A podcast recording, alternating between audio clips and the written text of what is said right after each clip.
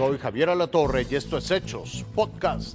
El fantasma de la censura resurge en México. Aunque frenan la iniciativa, el peligro se mantiene. Desde Palacio Nacional, el presidente López Obrador sepultó la reforma de Morena, que aumenta hasta tres veces las multas por insultos a servidores públicos, aprobada en comisiones de la Cámara de Diputados. Yo no sé quién hizo eso.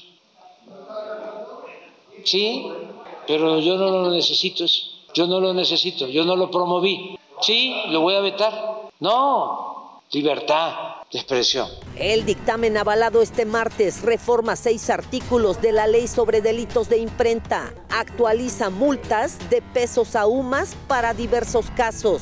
Entre estos figura multa de hasta 4.149 pesos para quien publique, difunda o exprese por cualquier medio palabras injuriosas en contra del presidente de la República y otros servidores públicos. Esto será catalogado como un ataque al orden y la paz pública. En el Senado también se prendieron focos de alerta y en Morena adelantaron su rechazo a lo que llamaron un error político. En el Senado no va a ser fácil que transite, es lo que creo porque contradice nuestro discurso de tolerancia, de apertura y de una transición política con respetos y libertades. Incluso en San Lázaro, los mismos aliados de Morena se sorprendieron. Creo innecesario que estemos mandando leyes para, para dar a entender que vamos a someter a la gente. Yo creo que eso no puede ser. Y poco después del manotazo presidencial, en Morena tuvieron que meter reversa a la reforma. El líder de los morenistas, Ignacio Mier, prometió que el dictamen no pasará a votación del Pleno. Tronó Aeromar, los trabajadores y los usuarios sufren las consecuencias. En menos de cuatro años, Aeromar es la segunda aerolínea en México que cierra sus operaciones. Adeudos millonarios la hicieron aterrizar de forma definitiva después de volar durante 35 años. Tan solo con el sector aéreo adeuda más de 700 millones de pesos. Hoy a las 7 de la mañana, don Guillermo compró un boleto de avión con Aeromar. Lo que no sabía es que desde las 6 horas de este 15 de febrero, todas las operaciones de la empresa fueron canceladas. No, hombre, pues muy triste, porque yo tenía un vuelo a las 5 de la tarde a Colima. ¿Cuándo? Hoy, por eso venía a hacer el check-in.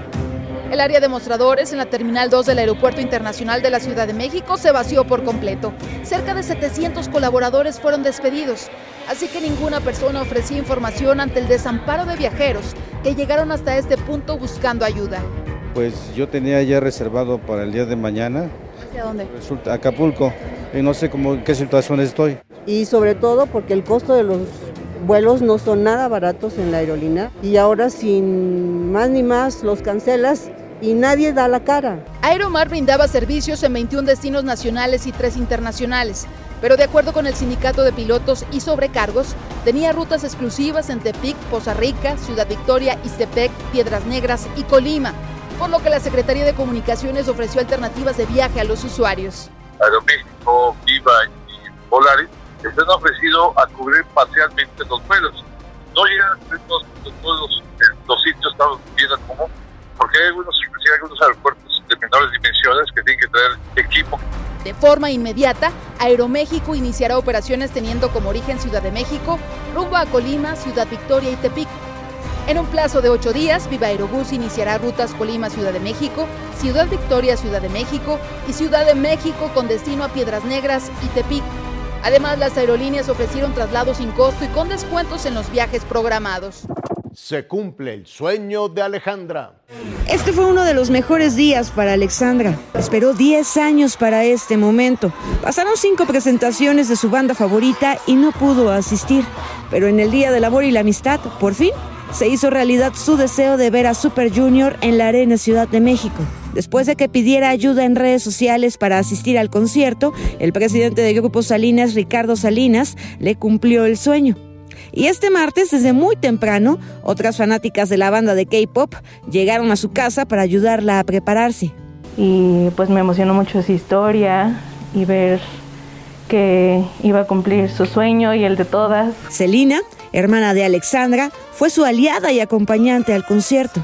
Si se puede cumplir un sueño, ya sea pidiendo ayuda, pidiendo o lo que ahorita nos pasó pues en las redes sociales y que Ricardo pues nos le llegó el mensaje y pues nos apoyó. Alexandra sufre distrofia muscular de Duchenne, un padecimiento que no tiene cura, debilita los músculos y provoca enfermedades cardiovasculares. Necesita aparatos especiales para trasladarse, pero eso no impidió que a mediodía recorriera 55 kilómetros para ver a Super Junior. Pues hoy es el gran día, estoy muy feliz, muy contenta. Quiero aprovechar este espacio para mandarle un don Ricardo Salinas, que sin él no hubiera sido posible esto. Hasta aquí las noticias, lo invitamos a seguir pendiente de los hechos.